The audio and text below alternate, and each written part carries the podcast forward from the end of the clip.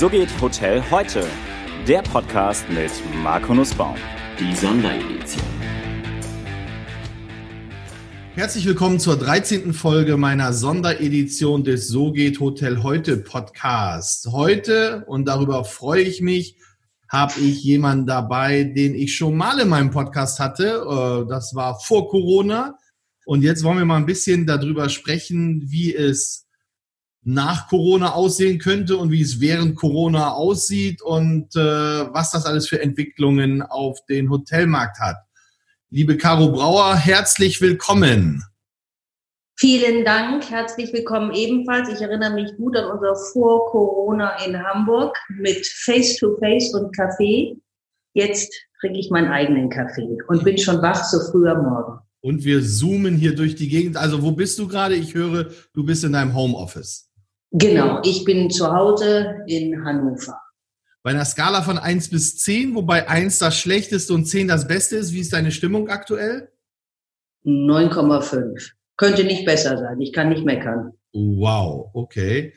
Sag mal, wir haben ja, als wir uns getroffen haben, wahnsinnig viel über Digitalisierung gesprochen, wo Märkte hingehen, all sowas. Und dann kam ja ein abruptes Ende. Dann war ja auf einmal absoluter Stillstand. Wie hast du diese Corona-Welle erlebt? Ja, erschreckend. Also erst sehr unwirklich. Ich habe doch, also ich glaube, ich war einer der letzten, die daran geglaubt haben, dass die ETB abgesagt wird. Also ähm, ich, wir hatten Kontakt mit Hotels in Köln, als die Eisenbahnmesse abgesagt wurde. Da merkte man schon, wow, das war ja Ende Februar, da tut sich was. Hm. Ähm, weil es ging darum, ich habe also ich habe Deposits, zahle ich die jetzt zurück, wie soll ich überhaupt damit umgehen? Naja, und dann kam die ITB und ich sprach mit ein paar Kollegen, die dann sagten, naja, ich glaube schon, dass das abgesagt wird, sonst bleiben wir vielleicht in Quarantäne in Berlin hängen. Das war für mich so unwirklich. Ja, da habe ich gedacht, das glaubt doch kein Mensch. Naja, und siehe da, eine Woche später an dem Freitag, an dem besagten, wurde dann auch die ETB abgesagt. Und ja, da merkte man schon, hier passiert was. Also es hat bei mir ein bisschen länger gedauert. Ich gehöre immer in diese positive äh, Riege. Ich denke immer, ach, das wird schon alles irgendwie. Aber nee, das hat uns dann schon sehr getroffen. Okay, wie viele Hotels hast du, die durch dich den Anschluss an die GDS-Systeme haben oder ihre Buchbarkeit auf ihrer Webseite darstellen? Wir machen, wir haben 300 Häuser, die GDS haben, die auch den Channel Manager, also die OTAs über uns bedienen, die Booking Engine, also es sind 300 insgesamt, Gruppen und individuelle. Und äh, von diesen 300, die sind alle, ist alles runtergefahren auf Null, also gar keine Buchungen mehr, die da gekommen sind?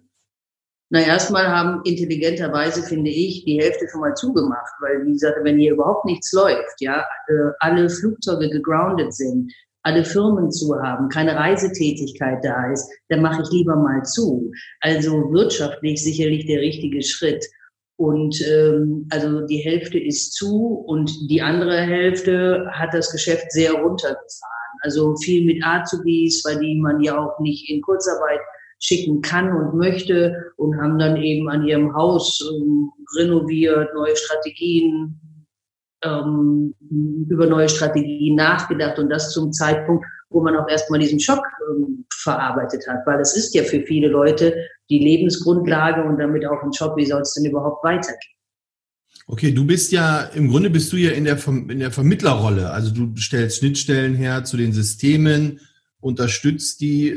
Wie hast du denn wirtschaftlich oder unternehmerisch das bei dir erlebt? Da sind ja auch von heute auf morgen dann die, die Umsätze quasi weggebrochen, oder? Das ist richtig. Also ähm, ab bis Mitte März war eigentlich alles noch halbwegs okay. Also da hatten wir bis Mitte März das war, was wir on the books hatten. Davon sind 60 Prozent auch noch abgewohnt worden. Ab Mitte März wurde es natürlich dramatisch, weil alles das, was wir on the books hatten für die Häuser, ist in einer Stornovelle, also so schnell konntest du nicht Indiana Jones sagen, storniert worden und musste von uns auch irgendwie abgearbeitet werden. Im April ist eigentlich nichts passiert, also buchungstechnisch oder war Stillruht der See.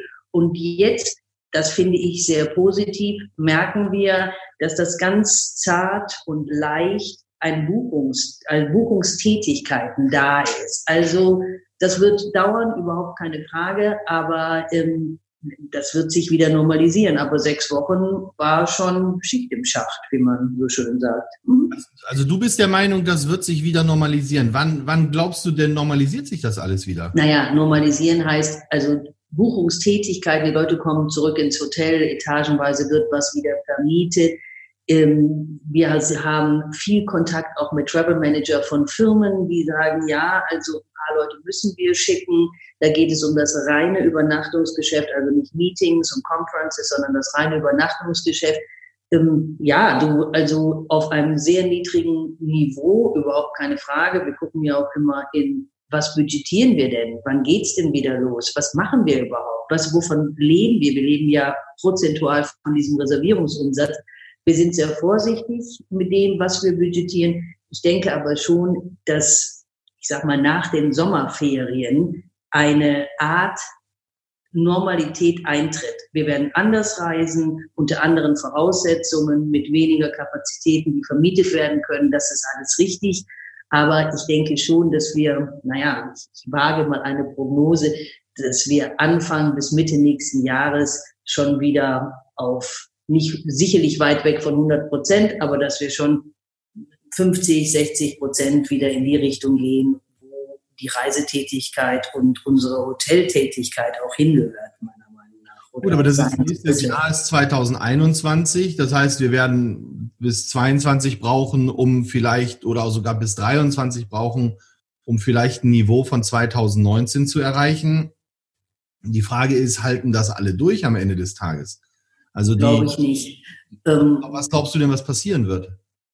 Naja, ich glaube nicht, dass wir, ich, ich denke schon, dass wir im dritten, vierten Quartal, wenn man ein Hotel aufmacht, was ja auch teurer ist, als das mal schnell zu schließen, das wird teurer werden als eine Hotelschließung und viele Leute, glaube ich, werden dann merken, wie viel Kapital habe ich, ja, was ist mit meiner Soforthilfe passiert, was ist, was passiert, wenn die Leute aus der Kurzarbeit zurückkommen oder ein Teil? Wie finanziere ich mich, weil wir leben ja von diesem ähm, direkten, mittelbaren Geschäft. Jemand übernachtet, zahlt die Rechnung, das ist mein Einkommen.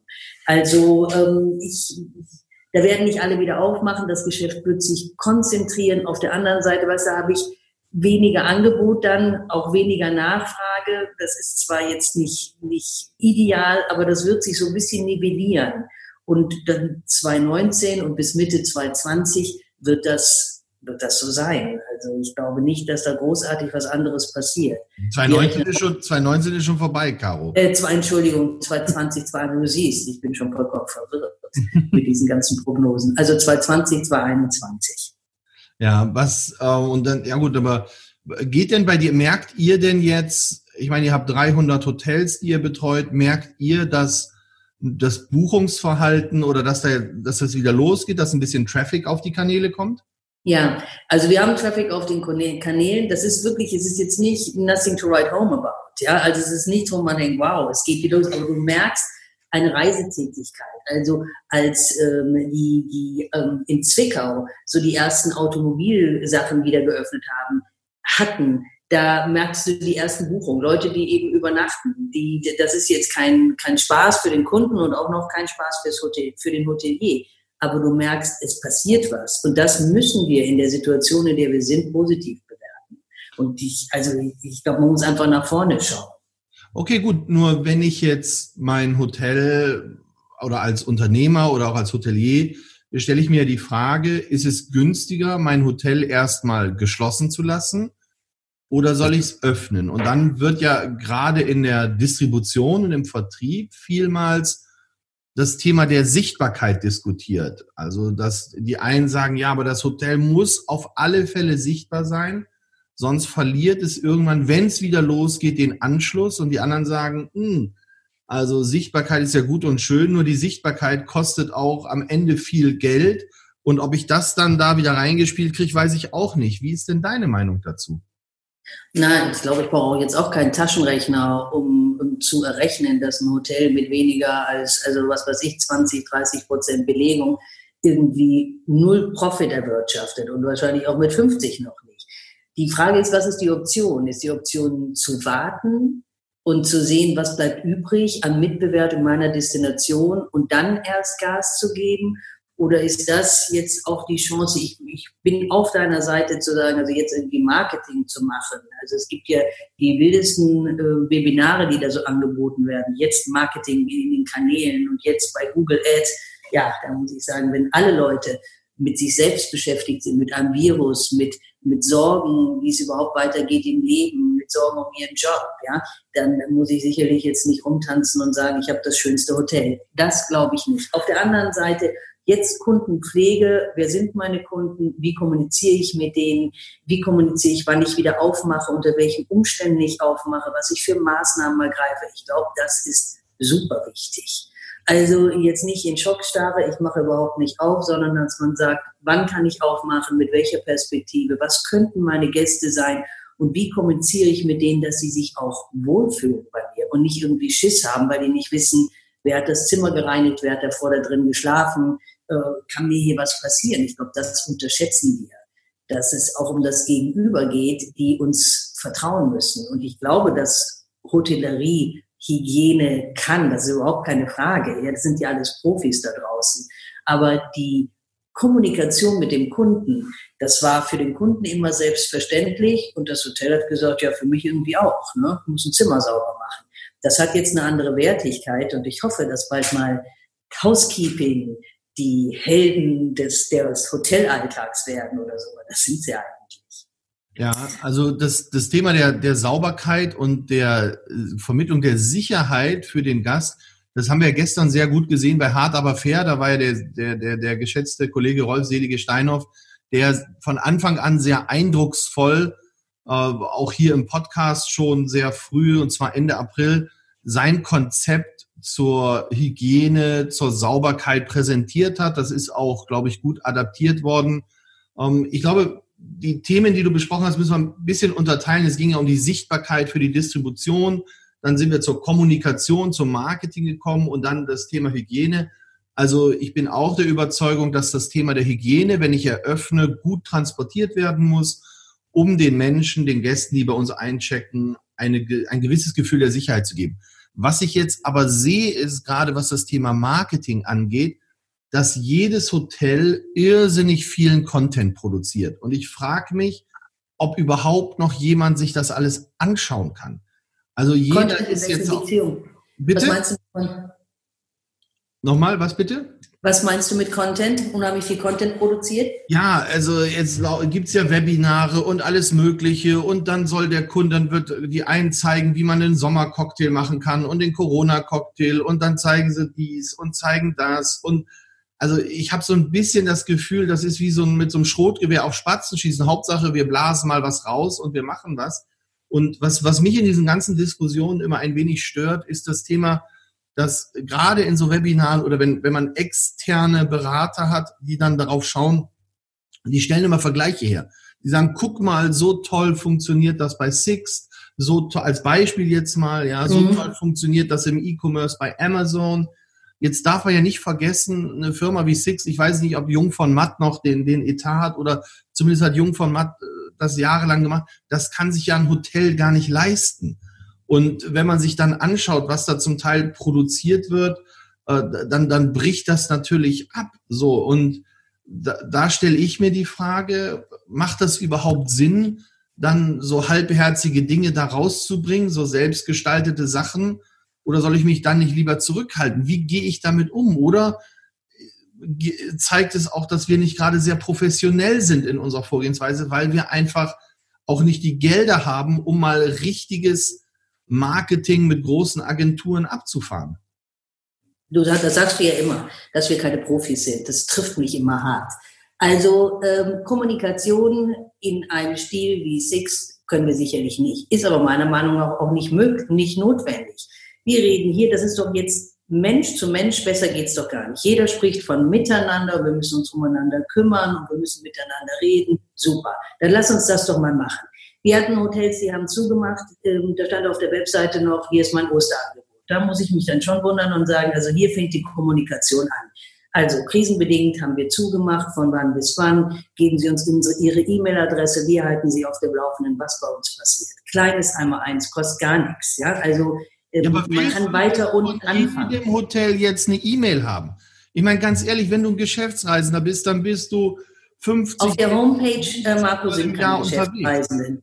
Auf der Homepage ist der individuelle Gast, gerade eben auf der Homepage, die, die Geschäftsreisenden sind bei BCD, CWT und bei einigen OTAs.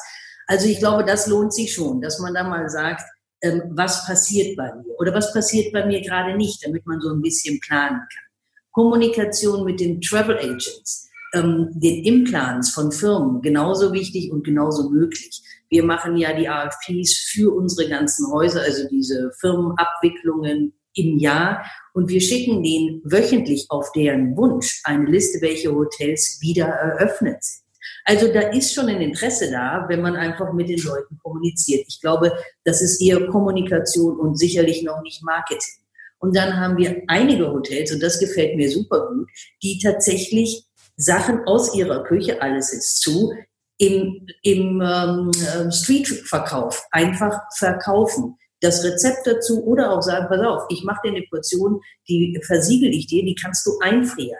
Also irgendwie zu sagen, ich mache nicht ganz zu und verschwinde, verschwinde vollkommen von der Bildfläche, sondern ich bin wenigstens in meinem Kiez mit meinen Gästen und vielleicht so ein bisschen übergreifend mit den Gästen, die ich aus der Vergangenheit kenne, in Verbindung. Und ich glaube, von der Bildfläche verschwinden will man nicht.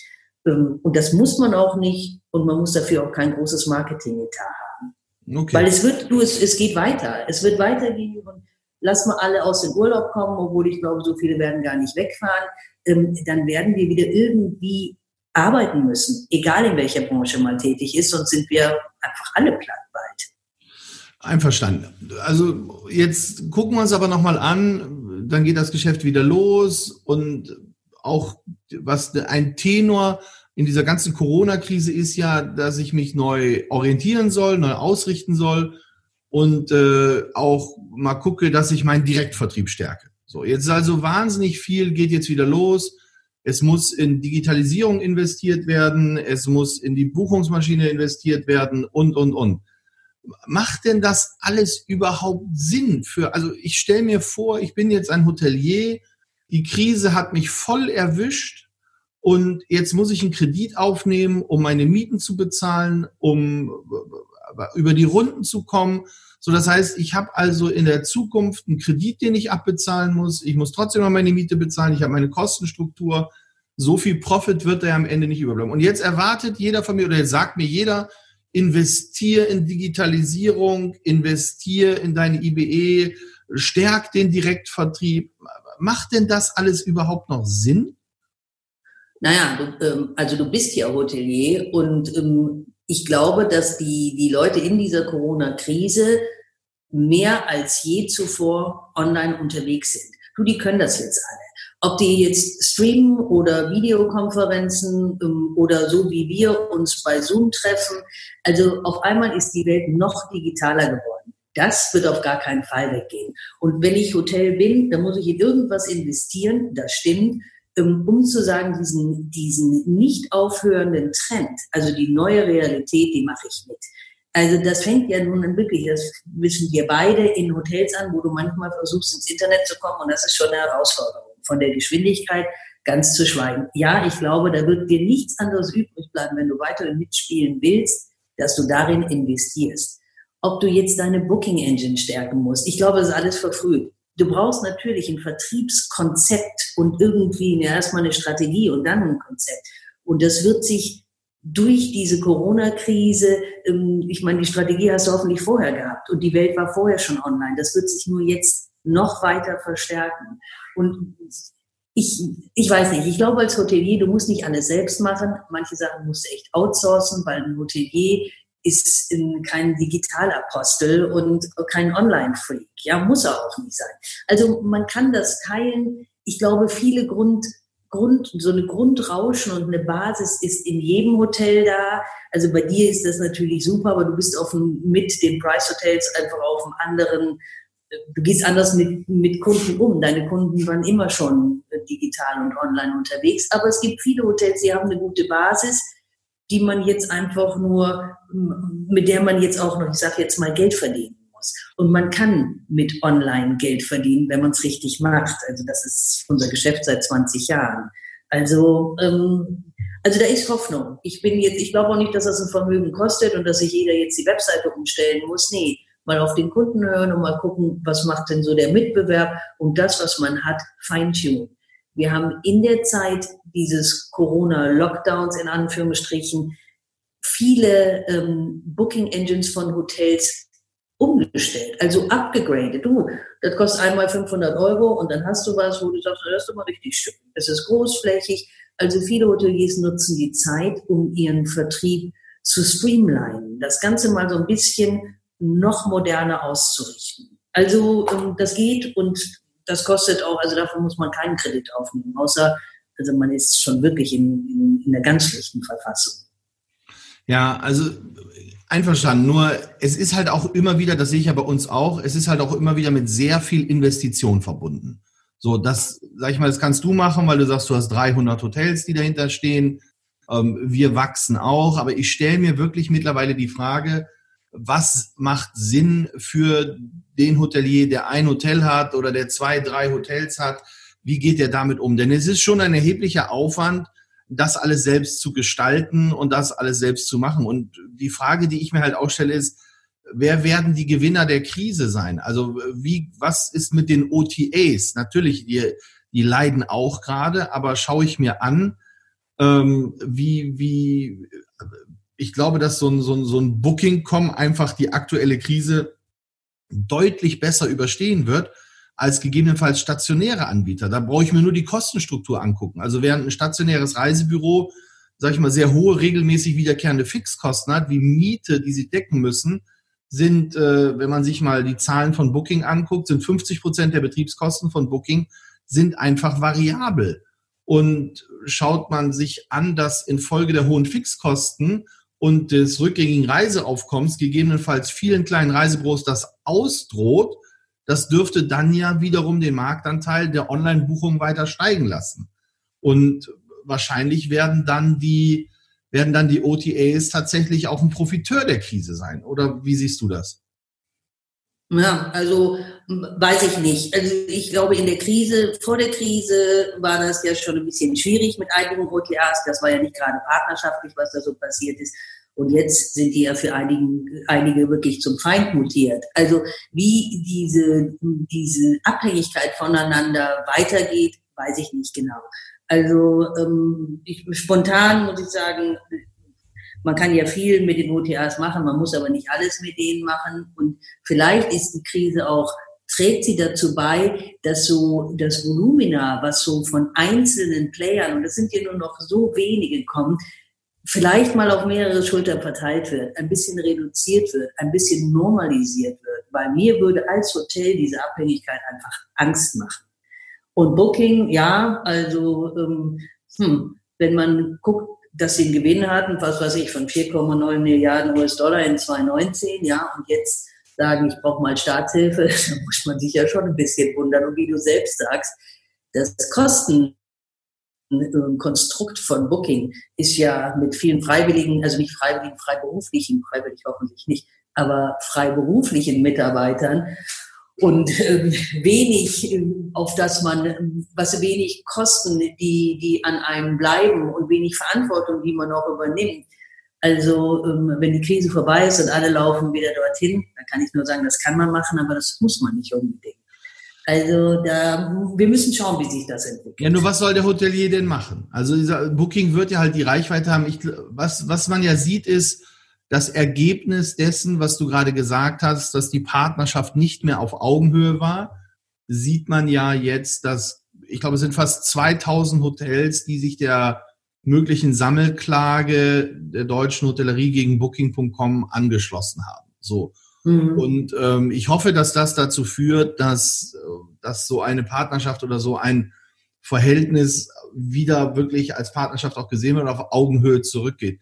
Ich glaube, das war auch, es gab das Ganze ja schon mal mit HRS, da waren es ein bisschen weniger Hotels. Ich glaube, dass es auch wichtig war, die Auseinandersetzung mit HRS so zu beenden, wie man sie beendet hat, um die Zukunft gemeinsam zu gestalten. Denn auch HRS, zumindest im Corporate-Bereich, ist und bleibt ein wichtiger Partner für die Hotellerie. Ich verstehe nur nicht, dass wir das nicht mal auch so zusammenführen können. Also es ist immer tatsächlich ein Gegeneinander. Es ist immer, der eine sagt dies, der andere sagt das. Also ich, ich verstehe überhaupt nicht, warum wir nicht in der Lage sind, das, das wirklich partnerschaftlich auch mal zu lösen. Denn ich kann mir nicht vorstellen, dass ein Einzelhotel, was in der Stadt ist, äh, ohne die OTAs auskommen kann. Vor allen Dingen nicht, wenn die großen Marken ja auch nicht ohne die OTAs auskommen. Ja? Naja, das ist schon alles richtig. Nur ich glaube, ähm, ähm, wenn es darum geht, dann werden wir genau dort wieder anfangen, wo wir vor Corona aufgehört haben. Ich finde das, wie du ganz richtig sagst, super schade, weil äh, ich verstehe nicht, ich meine, ich verstehe schon, warum Booking sich so verhält, wie Booking sich verhält, weil es um viel Geld geht. Ich finde es trotzdem total schade und vielleicht lebe ich da in meiner rosa Blase, dass man als Ware im Regal mit dem Regalbesitzer nicht anders umgehen kann oder der Regalbesitzer mit der Ware und dass man irgendwie, weißt du, ich, ich, mir, mir fehlen manchmal die Worte und es geht jetzt um die Sammelklage. Ich finde das irgendwie richtig. Wenigstens äußert man mal diesen, diese Frust, den man hat. Aber auch während der Krise war die Schlacht um den Gast, also das Booking zum Beispiel, den, den Gästen oder den Buchenden erlaubt, stornieren sie, wann immer sie wollen und dann den Hotels die Rechnung in, in, ins Postfach schiebt, das finde ich eine Unverschämtheit. Ja, da kann ich mich echt drüber echauffieren. Ich, ich verstehe nicht, dass du als Booking groß und toll und da gibt es überhaupt nichts gegen einzuwenden, dass sie Gäste bringen, aber dass man sich nicht an einen Tisch setzen kann und wie du sagst, miteinander umgehen. Und ja, da würde man vielleicht mal drei Mark weniger verdienen, aber das wäre jetzt auch nicht äh, die Katastrophe. Aber du siehst, wie money-driven das ist, wie unpersönlich das ist. Es geht einfach nur um Geld. Ja, das ist, das ist, wir sind immer noch ja. ein Business, wo Menschen mit drin hängen. Ich, das ist dieser Vertrieb, diese Vertriebskultur ist wichtig. Wir haben oft darüber gesprochen, dass wir in einer Plattformökonomie sind. Dann auch, ich muss mal gucken, ähm, ich würde mir wünschen, dass wir eine Art Gipfel immer wieder haben mit der Hotellerie. Das ist vielleicht auch mal, wenn das die, die Klagen vorbei sind, auch Aufgabe vom Hotelverband, dass einfach, wenn solche Krisen sind, dass man sich zusammensetzt und sagt, Achtung von Seiten Booking, das ist genau. das, was uns zukommt. Ja, es werden Stornierungen kommen, es werden dies kommen, das kommen. Und von Seiten des Hotelverbands sagt man, ja, aber wir kriegen Liquiditätsengpässe so und so. Und dass man einfach mal die gemeinsame Gemengelage austauscht, um zu sehen, wie haben wir eine Schnittmenge, wo wir nämlich unseren gemeinsamen Kunden bedienen können. Ich glaube, das, das braucht es. Wir brauchen mehr Kommunikation auf oberer Ebene, eine sachlich fundierte Kommunikation, wo man aufeinander zugeht und nicht, ähm, dass man sich gegenseitig dauernd vor Schienbein tritt. Aber das ist eine Herausforderung, die ja durchaus auch jetzt äh, angegriffen oder angenommen, angegangen werden kann. Und ich glaube, das, das, das wäre aber das Sinnvollste, äh, was, was, beiden, was beiden helfen würde. Ähm, ja, und das wäre auch zukunftsorientiert. Ja. Also dann wäre das ein gemeinsamer Weg. Und ja, da würden es wieder sagen, Situationen geben, wo man mal ausbricht. Aber jetzt hat man ja das Gefühl, dass die, die Hotellerie mit den Vertriebspartnern in Anführungsstrichen ja gar nichts mehr gemeinsam hat. Also außer, äh, dass man, es findet kein Gespräch statt. Und das ist alles weit weg voneinander. Und das finde ich sehr schade. Ja, und auch wenn man bei abbitschen übereinander, ja. Hm. Naja, auch wenn man aber bei Booking auf der ETB ist, weißt du, äh, Riesenstand, da findest du kaum jemanden, der da irgendwie, es geht, das ist einfach ein ganz sachliches Geschäft geworden. Und vielleicht muss man sich daran gewöhnen, vielleicht ist das die, Welt, in der wir reinschlittern, auf der anderen Seite, äh, vielleicht geht es auch anders. Und äh, also ich würde das auch hoffen und wie du sagst, also solange man noch diplomatisch miteinander spricht, hat man ja noch keinen Krieg. Und ähm, das wäre für mich auch die Idealvorstellung. Aber irgendjemand müsste das in die Hand nehmen. Apropos sachlich und äh, Fakten. Wir haben ja in Deutschland das Phänomen, dass die Durchschnittsraten ja wirklich im Verhältnis zum europäischen Ausland echt niedrig sind. Wir haben in meinen Augen zumindest haben wir hervorragende Hotelprodukte in allen Segmenten, egal ob es Privathotellerie, Konzernhotellerie ist. Wir haben echt tolle Hotels in Deutschland. Nur wir kriegen die Preise nicht nach oben. Wir sind immer, also solange ich in der Hotellerie bin, gibt es diese Preisdiskussion, äh, Wahnsinn.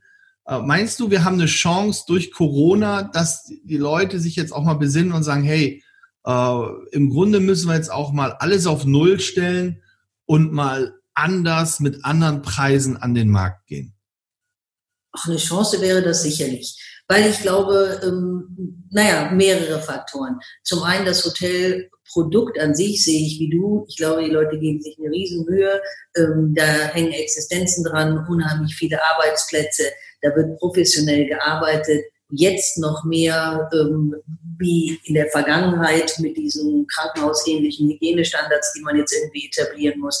Du musst Gäste schützen, musst aber auch Mitarbeiter schützen, Vertrauen vermitteln, die ganzen Abläufe, Check-in, Check-out, welche Maßnahmen gelten. Auch das ist ja nicht immer so leicht zu durchschauen. Wie lange bleiben diese Maßnahmen auch? Laufrichtungen im Hotel, Abstandsregeln. Also da sind hier einiges, was man machen muss und du kannst noch nicht mal 100 Prozent belegen. Das kam ja gestern auch gut raus bei Herrn Selige Steinhoff, der sagt, jetzt habe ich schon mal 80 Prozent Belegung, ich weiß gar nicht, ob ich das darf.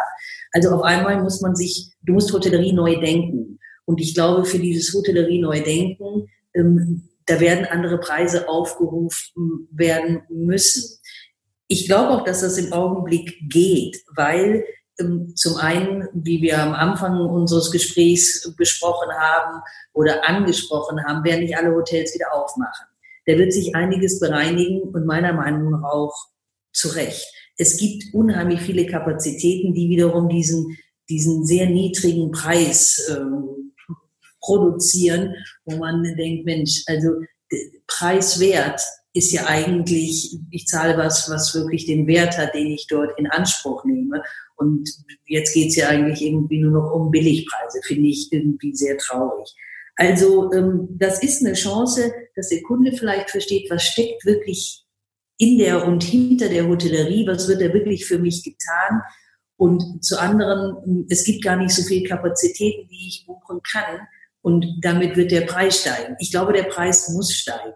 Und ähm, ja, also wie auch im Firmensegment. Ich, da gab es ja dann so große Diskussionen, so nach der Devise, ja, aber die Firmen, denen geht's auch schlecht. Ja, es geht uns ja allen, es geht uns ja allen nicht schlecht, aber wir sind alle in so einer Krise, wo man nicht genau weiß, wohin wird denn der Weg gehen. Und ich glaube, da muss man aufeinander zugehen und auch hier ist Kommunikation wichtig, dass man sagt, also den Preis, den ich Ihnen gegeben habe, auch im Firmensegment, den muss ich zumindest halten er wird sicherlich nicht günstiger werden. Und im nächsten Jahr, wenn ich wirklich weiter operieren muss mit weniger Kapazitäten, aber den gleichen Service bieten möchte, dann wird das teurer werden. Also vielleicht ist das, was wir aus dieser Krise lernen, nicht mehr diesen, was weißt diesen, ach, es kostet ja alles nichts. Diese Attitude, die wir haben. Und das merkt man ja auch in anderen Branchen, dass man auf einmal ein bisschen bewusster ist. Ich hoffe, das hält an. Naja, und am Ende des Tages steigen ja die Kosten tatsächlich. Ich kann mein Hotel ja. nicht so belegen, wie ich es gerne möchte. Ich muss einen erhöhten Aufwand für die Hygienevorrichtung, also für die Hygienemaßnahmen äh, auch umsetzen. Ich habe mein, mein Restaurant, mein Frühstücksrestaurant oder mein, mein Mittagsrestaurant kann ich auch nicht so belegen, wie ich möchte. Also das ist ja schon nachvollziehbar, dass ich da irgendwo auch meinen Umsatz oder meine, meine, meine Preisstruktur dementsprechend anpassen muss. Ja, ich habe aber, was ich ich, ich will halt weg davon, dass wir immer wieder mit dem Preis nach unten gehen, sondern tatsächlich mal sagen, hey, gute Leistung kostet auch gutes Geld und nur damit kriegen wir. Also ich sehe jetzt allerdings schon wieder Anzeigen in der Gastronomie, äh, Schnitzel mit, was weiß ich nicht, allen 6,50 Euro. Da frage ich mich immer, was soll das? Und ich warte ja. drauf, dass äh, vier, fünf Sternhotels dann wieder für 99 Euro irgendwo buchbar sind. Das, das wird natürlich das Ganze konterkarieren. Also absolut. Absolut. Und ich, also jeder, der, der, der geschäftstechnisch unterwegs ist und das Geschäft versteht, muss verstehen, dass das einfach eine Riesenchance ist. Weil die Bereitschaft der Kunden ist auch da. Ich glaube nicht, dass jeder sagt, also gerade mit deinen Schnitzel, wenn du jetzt so liest, was in der Fleischindustrie so los ist, hm, ich sagte, ich würde lieber 16 Euro bezahlen und wüsste, wo das herkommt. Ja, also ähm, wir, wir erwarten als, als Konsument immer dieses, es darf alles nichts kosten, aber gleichzeitig müssen die Leistungen riesig sein. Du hörst ja auch die ersten, die ersten Kommentare angeblich von, von Hotelgästen oder jetzt, die jetzt buchen wollen, ach, die bieten ja nicht den ganzen Service, dann kann es ja günstiger werden. Da stellt sich dann die Haare auf. Ja, also ähm, es ist schwierig. Vielleicht vermitteln wir immer noch nicht was steckt wirklich hinter so einem Hotelapparat? Was ist das für eine Welt? Vielleicht müsste man, weißt du, wenn du schon Laufrichtungen hast, die Leute von der Küche übers Housekeeping mal überall hinschleppen, damit die verstehen, wow, so funktioniert ein Hotel. Das ist eine Welt in sich, wo, wo Abteilungen ineinandergreifen, was jeden Tag funktionieren muss. Und das, das muss einfach einen, einen Preis haben. Vielleicht ist das was. Und jetzt sind wir wieder mein Hotelkonzept. Genau. Und jetzt sind wir wieder bei dem Thema der Kommunikation. So, und genau. mein Hotelkonzept wäre schade, dass ich keins habe. Ich sage dir, jeder, den würde ich überall durchschleppen. Ja. Also, ja, ich glaube, man muss den Leuten zeigen, was man ihnen bietet für das, dass sie sicher und äh, hygienisch einwandfrei übernachten, frühstücken, duschen und wahrscheinlich auch irgendwann wieder Wellness und Sauna und weiß der Himmel was benutzen können. Das ist alles ein Riesenaufwand. Ja, das ist wirklich ein Riesenaufwand. Aber sagen wir mal jetzt zusammenfassend, also Sichtbarkeit ist sinnvoll, sollte man nicht ganz aufgeben, Kommunikation mit den Gästen sollte man fortführen, ist wichtig, äh, gucken, dass ich jetzt ein bisschen meine Hausaufgaben mache und sage, ich schau mal über meine grundsätzliche Distributionsstrategie rüber, ob die noch für die Zukunft so ausgerichtet ist, ob ich da nicht was verändern möchte. Und dann bin ich ganz gut aufgestellt für die Krise, oder? Oder Absolut. Dann atme ich durch und dann, dann, wir sind positiv. Und ich sage dir, über den Mittelstand mache ich mir immer am wenigsten Sorgen, weil die Leute sind kreativ. Ich habe auch von 300 Kunden, da hat mich einer angerufen und, und gesagt, oh mein Gott, mir geht's so schlecht. Sondern jetzt, ja, ja, das ist ja mal ein Mist, ja. Wie gehe ich damit um? Äh, ich muss mich hier eine Woche konsolidieren und dann werden wir irgendwie eine Lösung finden. Und das gefällt mir auch. Das gefällt mir an dieser Branche. Ja, ich glaube auch, die, die, die großen Profiteure und Gewinner und das hoffe ich auch so ein bisschen, weil mein Herz schlägt dafür, wird die Privathotellerie sein. Das werden die sein, die nicht unbedingt direkt in den Städten sind, nur auf Business angewiesen sind. Das kriegen die gut hin. Das wird das mittelständische Unternehmertum sein. Und das tut der Branche auch wahnsinnig gut, wenn wir so fragmentiert bleiben und so unterschiedliche tolle Produkte haben und eben nicht einen konzerneinheitlichen Brei. Also das wäre das Schlimmste, was auch da in unserem Land an Produkten passieren kann. Caro, Hey, ähm, ich bedanke mich recht herzlich. Das war sehr kurzweilig wieder. Wir haben äh, einen guten Talk gehabt und ich bin mir sicher, wir werden uns an der einen oder anderen Stelle nochmal wieder hören und sehen. wünsche dir viel Erfolg für dein Unternehmen, viel Glück und Erfolg für deine Hotels und äh, vielen Dank, dass du dir die Zeit genommen hast, hier bei mir zu sein. Sehr, sehr gerne. Pass gut auf dich auf und auf das Wiedersehen freue ich mich heute schon.